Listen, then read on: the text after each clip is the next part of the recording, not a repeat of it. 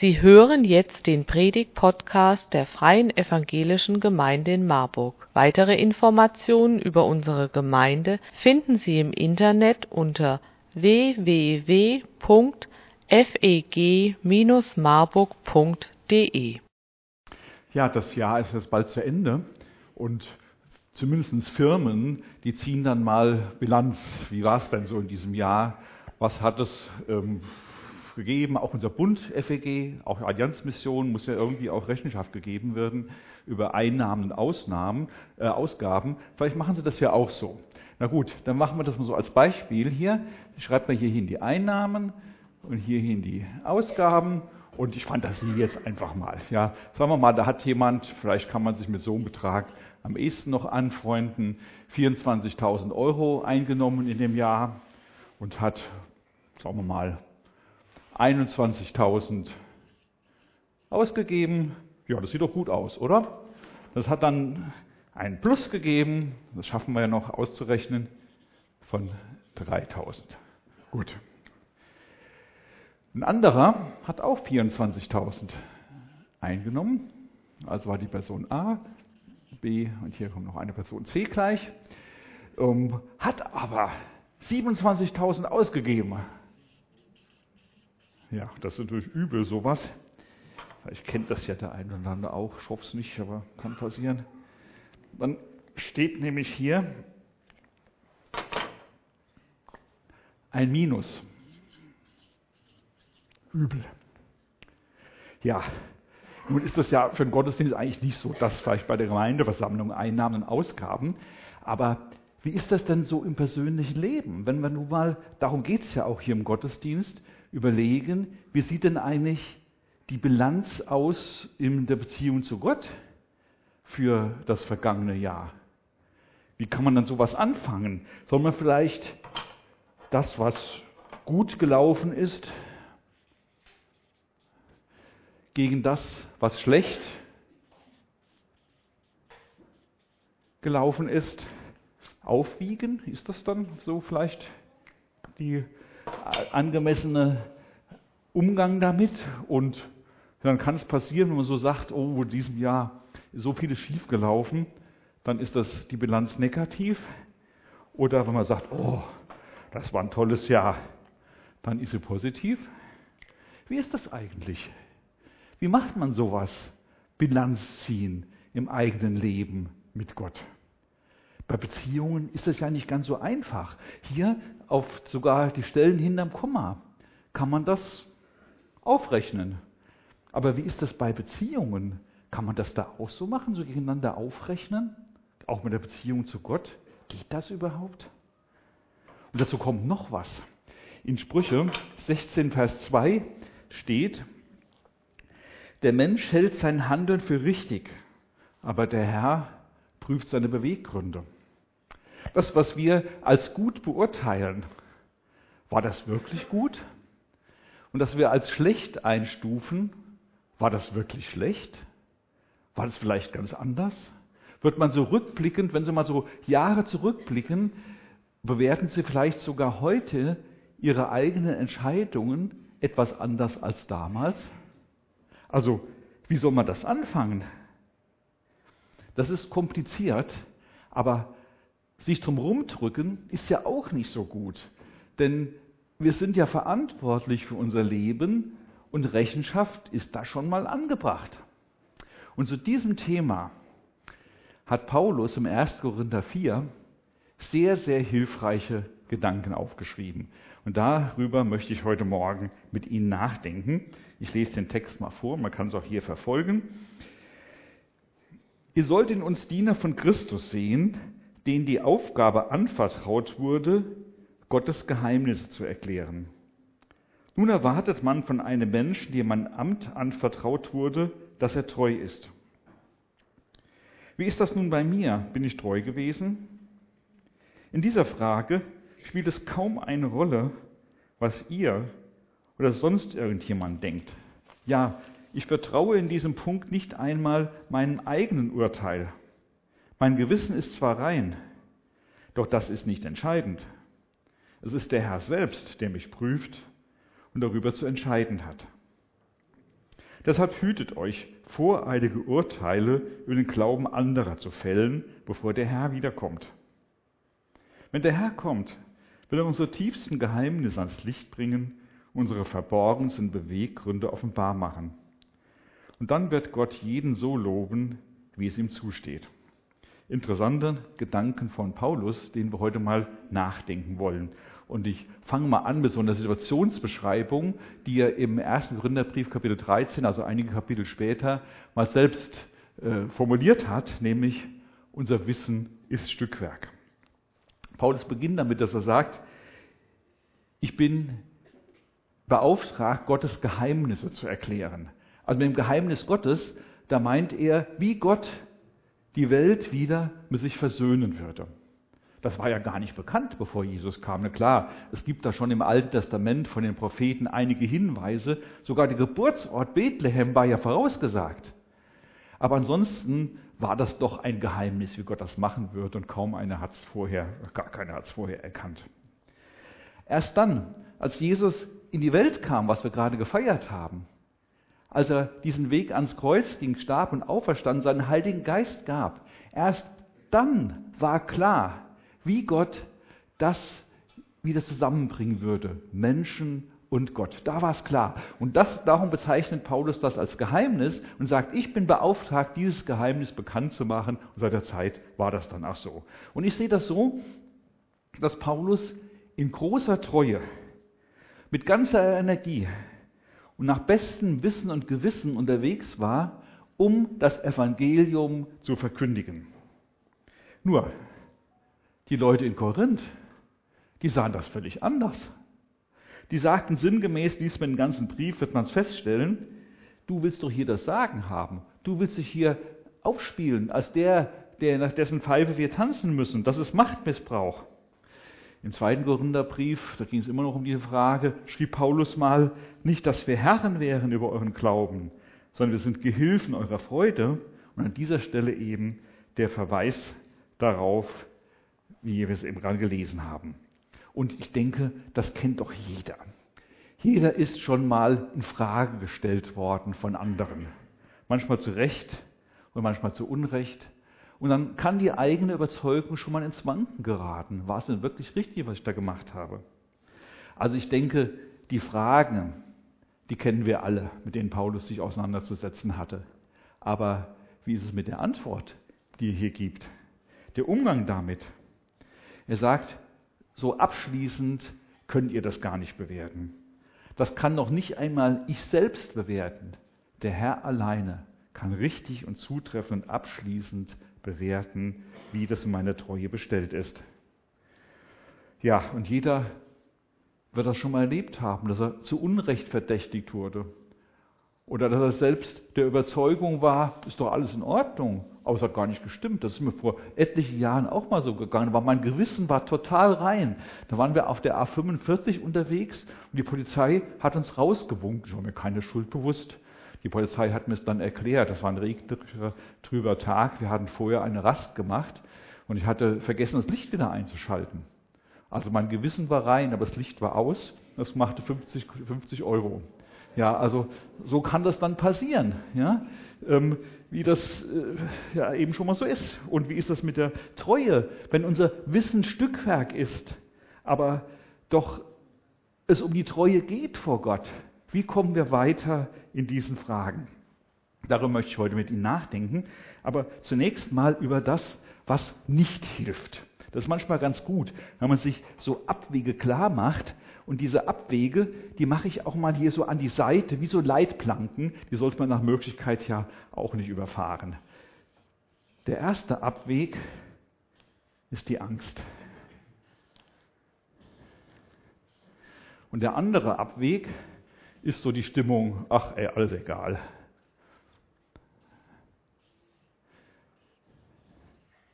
Meiner Ansicht nach verläuft das hier mittendrin, dass wir auf dem richtigen Weg bleiben. Angst, nehmen Sie uns die beiden Themen mal an. Also Angst ist ja so grundsätzlich schlecht nicht. Heute Morgen bin ich auch vorsichtig in die Kurve gefahren, hätte ja glatt sein können. Also so manchmal ist das ja ganz okay. Angst zu haben. Aber ein von Angst bestimmtes Lebensgefühl, das ist nicht das, was für Christen angemessen wäre. Denn wir haben doch einen Vater im Himmel. Jesus hat zwar gesagt, in der Welt habt ihr Angst, aber damit meinte er doch nicht die Angst vor Gott. Er meinte die Angst, ja, die wird da sein vor Menschen, die uns böse wollen. Wir kamen vorhin auch vor im Gebet, wenn ihr viele Christen verfolgt, da kann man schon Angst haben. Oder den Strukturen in dieser Welt, die ja nun wirklich keine christlichen sind in der Regel.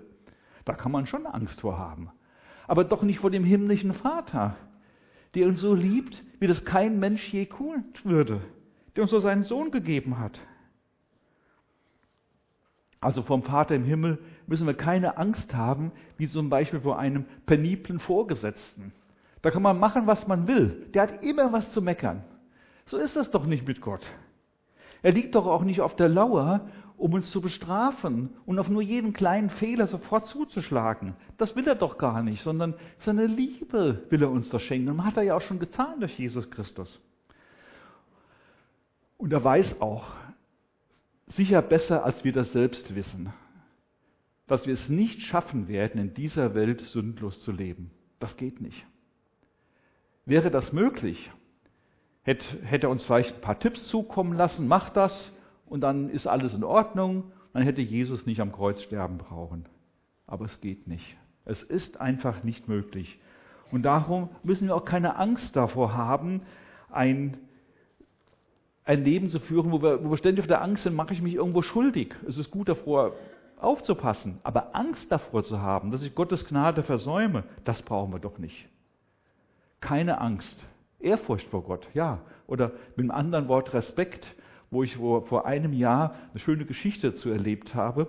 Wir hatten gestern vor einem Jahr hatten wir unseren 44. Hochzeitstag und haben den auf eine ganz besondere Art und Weise gefeiert, nämlich mit dem Umzug unserer jüngsten Tochter.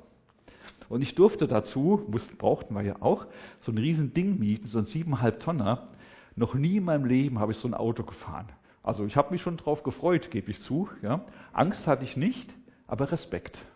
Also Respekt hatte ich schon vor dem Riesenteil. Und ich war also sehr, sehr vorsichtig. Und Respekt, vielleicht kann man sich dann im Bild das vorstellen. Respekt vor Gott, das ist schon angebracht. Ich nehme ja nichts von dem zurück, was ich eben gesagt habe. Er ist unser Vater, der uns so liebt, wie das sonst niemand der ganzen Welt kann und auch tut. Aber bei alledem ist er nun doch auch der heilige Gott. Er ist kein Kumpel. Er ist der heilige Gott. Und Respekt, das ist schon angebracht. Also keine Angst, aber Respekt. Und das gilt natürlich auch für die andere Seite. Ähm, Respekt vor Gott. Da kann einem doch nicht alles egal sein, sondern da werden wir doch darauf achten, was wir sagen, was wir tun. Allein schon aus Respekt vor Gott denn wenn, wenn sie einen Menschen lieben, dann werden sie auch nicht einfach alles machen, was in den Sinn kommt. Wenn sie doch Respekt haben und sie überlegen, wie kommt das an? Und das gilt doch noch im weit höheren Maß für Gott. Und darum möchte ich das ganz kurz abschließen, weil das so offensichtlich ist. Mit Paulus, wie er das Römer 3, Vers 8 mal geschrieben hat, wer solchen Gedanken nachhängt, könnte genauso gut sagen, je mehr wir sündigen, desto besser Wer so redet, wird zu Recht verurteilt. Das muss ich nicht näher erläutern, das lasse ich einfach mal so stehen. Und darum jetzt das andere, in der Mitte. In der Mitte unseren Weg finden. Aber das ist ja gar nicht so einfach. Jetzt, jetzt sitzen ja hier eine ganze Menge Leute und wir sind alle unterschiedlich.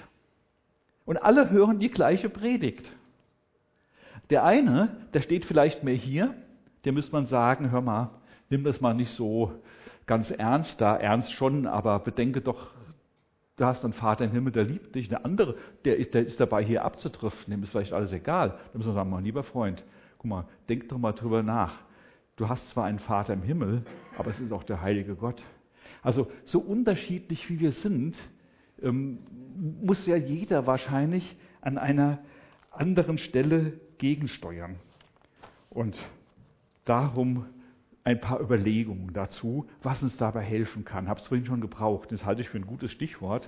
Ich habe gesagt, Paulus führte sein seine Treue, seinen Dienst aus mit bestem Wissen und Gewissen. Also Wissen ist sicher das eine, das uns dabei hilft, Gott treu zu dienen. Als ich mit den Gedanken zur Predigt umging, da beobachtete ich meine Frau, wie sie gerade eine Mehlschwitze macht in der Küche. Da fiel mir so ein Erlebnis ein aus meinen Teenager-Tagen.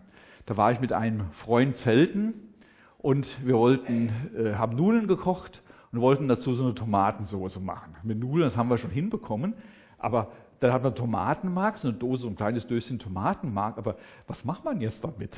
Ja, vielleicht wisst ihr das alle, heute weiß ich es auch. Äh, soll man dann jetzt das dicke Tomatenmark auf die Nudeln schmieren oder was? Also wir wussten es echt nicht, ja.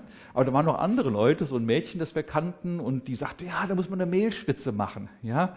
Und jetzt weiß ich das auch. Und vielleicht geht es Ihnen sogar wie mir auch. Ich habe festgestellt, ich werde jeden Tag schlauer. Ähm, zum Beispiel habe ich auch vor einiger Zeit mal entdeckt, man, oder nee, das ist schon Jahre her, wenn man an, am Stromkreis irgendwo arbeitet, es ist sehr empfehlenswert, da den Strom vorher abzuschalten. Oder jetzt ist er wieder kalt geworden. Vielleicht haben Sie ja auch einen Blumentopf im Garten stehen, der äh, voll geregnet ist. Wenn er aus Keramik ist, also ich verrate Ihnen ein Geheimnis, der platzt dann, wenn es so richtig kalt wird. Habe ich auch gelernt. Und so geht das ja immer weiter mit uns. Nur, jetzt kommt die Negativseite, das reicht ja nie, was wir alle so lernen. Ja?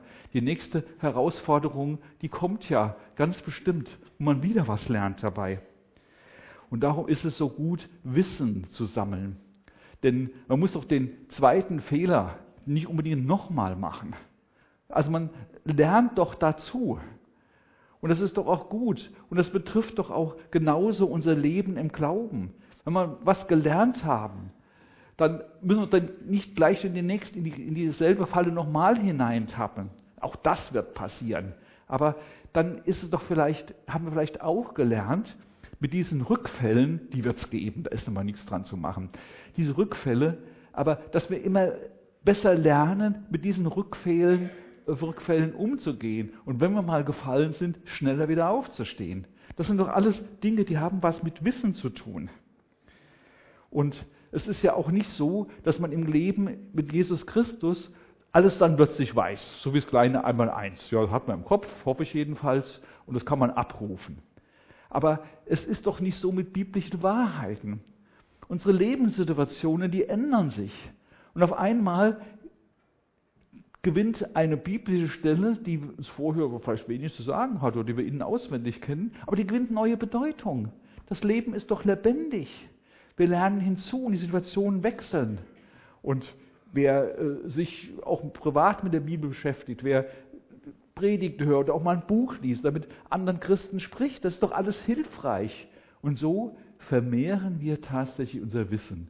Nicht so, dass es tot rumliegt im Kopf. Nein, es soll ja angewandt werden. Es soll uns dabei helfen, was wir wissen, dass wir Jesus immer treuer dienen können. Darum geht es doch.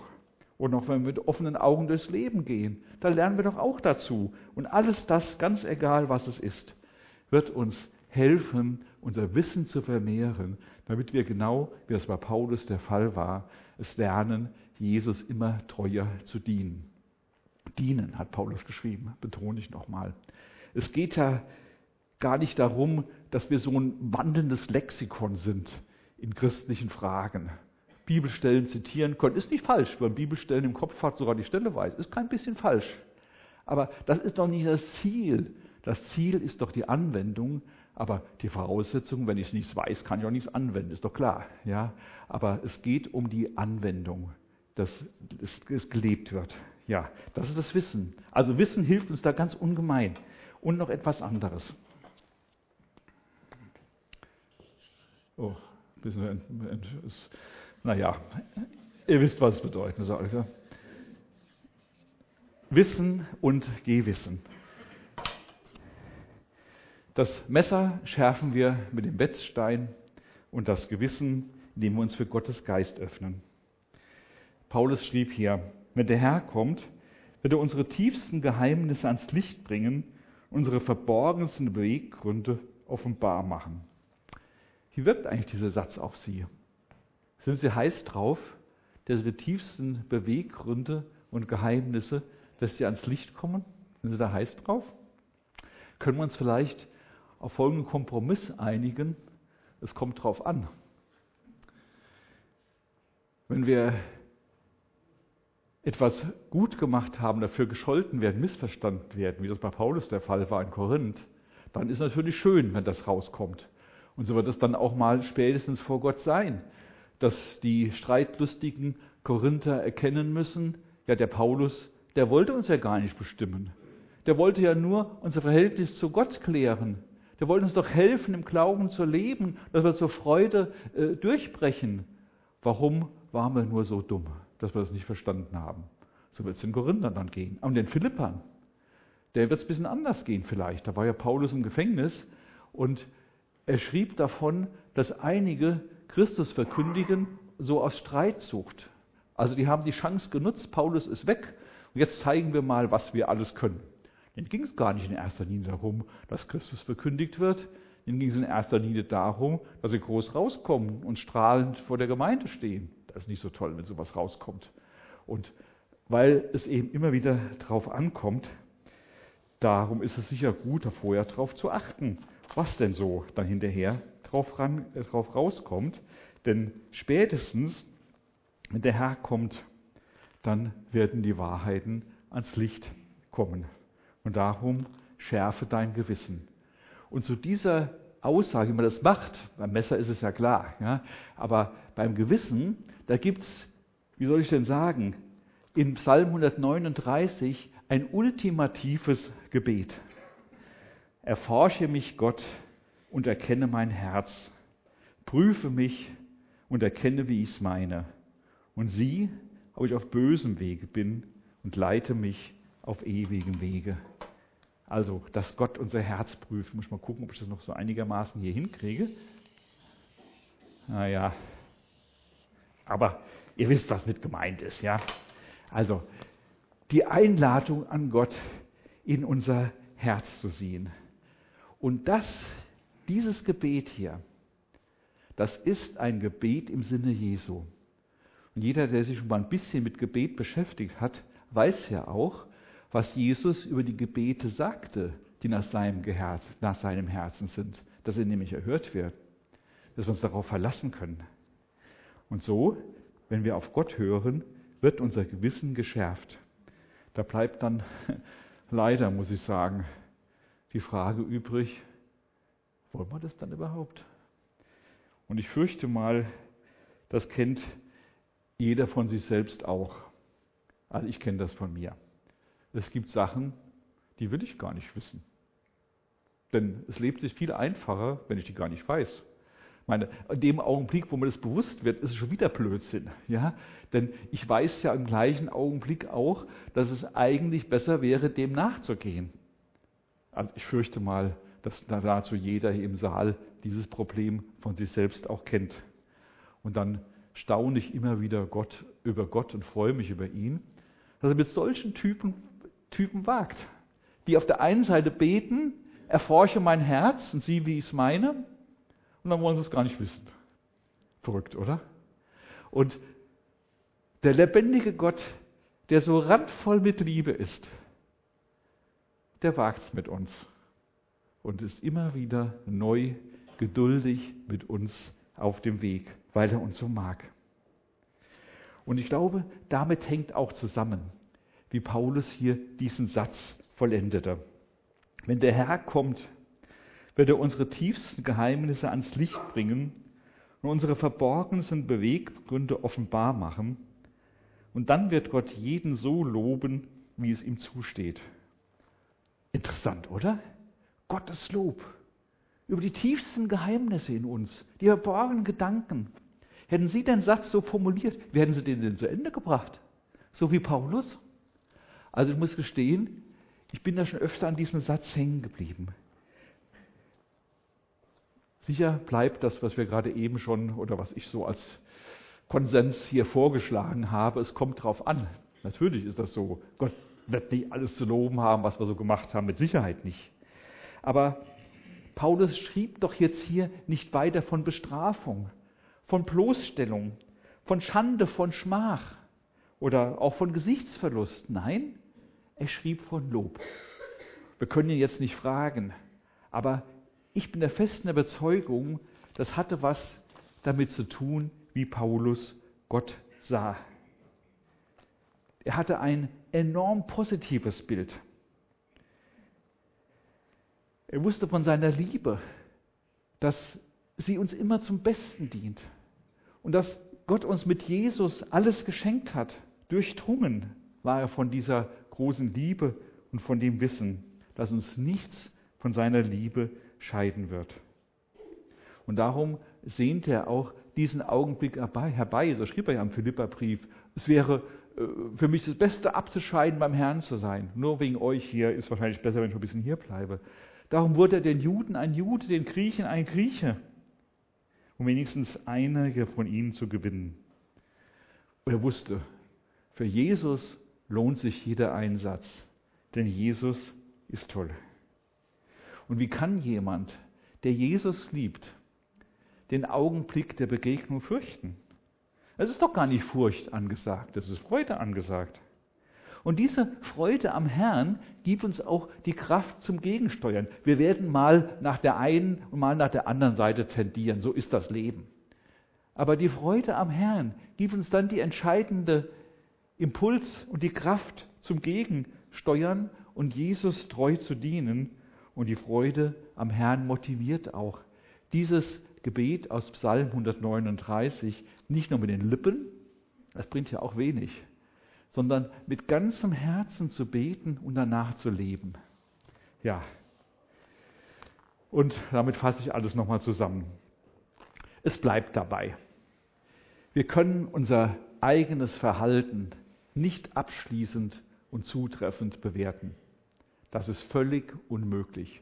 Uns fehlt schlicht und ergreifend der Überblick. Denn unser Wissen ist Stückwerk, auch in dieser Hinrichtung, äh, in diese Richtung.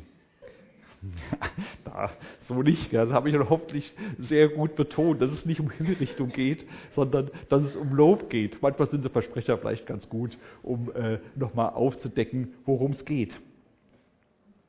Ja, es geht darum hier, Jesus zu dienen nach bestem Wissen und Gewissen. Wissen, dass wir müssen immer dazulernen, auch in der Jüngerschule natürlich, das ganze Leben. Das hört ja nie auf. Es ist auch gut, dass es nie aufhört. Das können sich zurücklehnen und sagen, ja, ich weiß alles. Ja, ist aber nicht so. Wir lernen täglich dazu. Und es kommt darauf an, das Gewissen zu schärfen. Gerade mit diesem Gebet.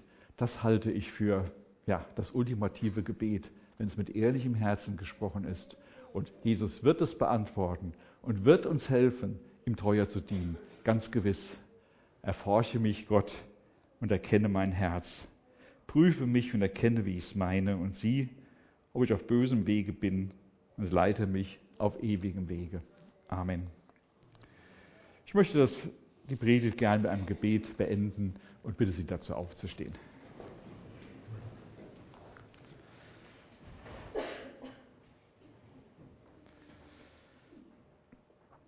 Herr Jesus Christus, ich danke dir für diese Gedanken des Paulus, die uns in diesem Leben wirklich weiterhelfen.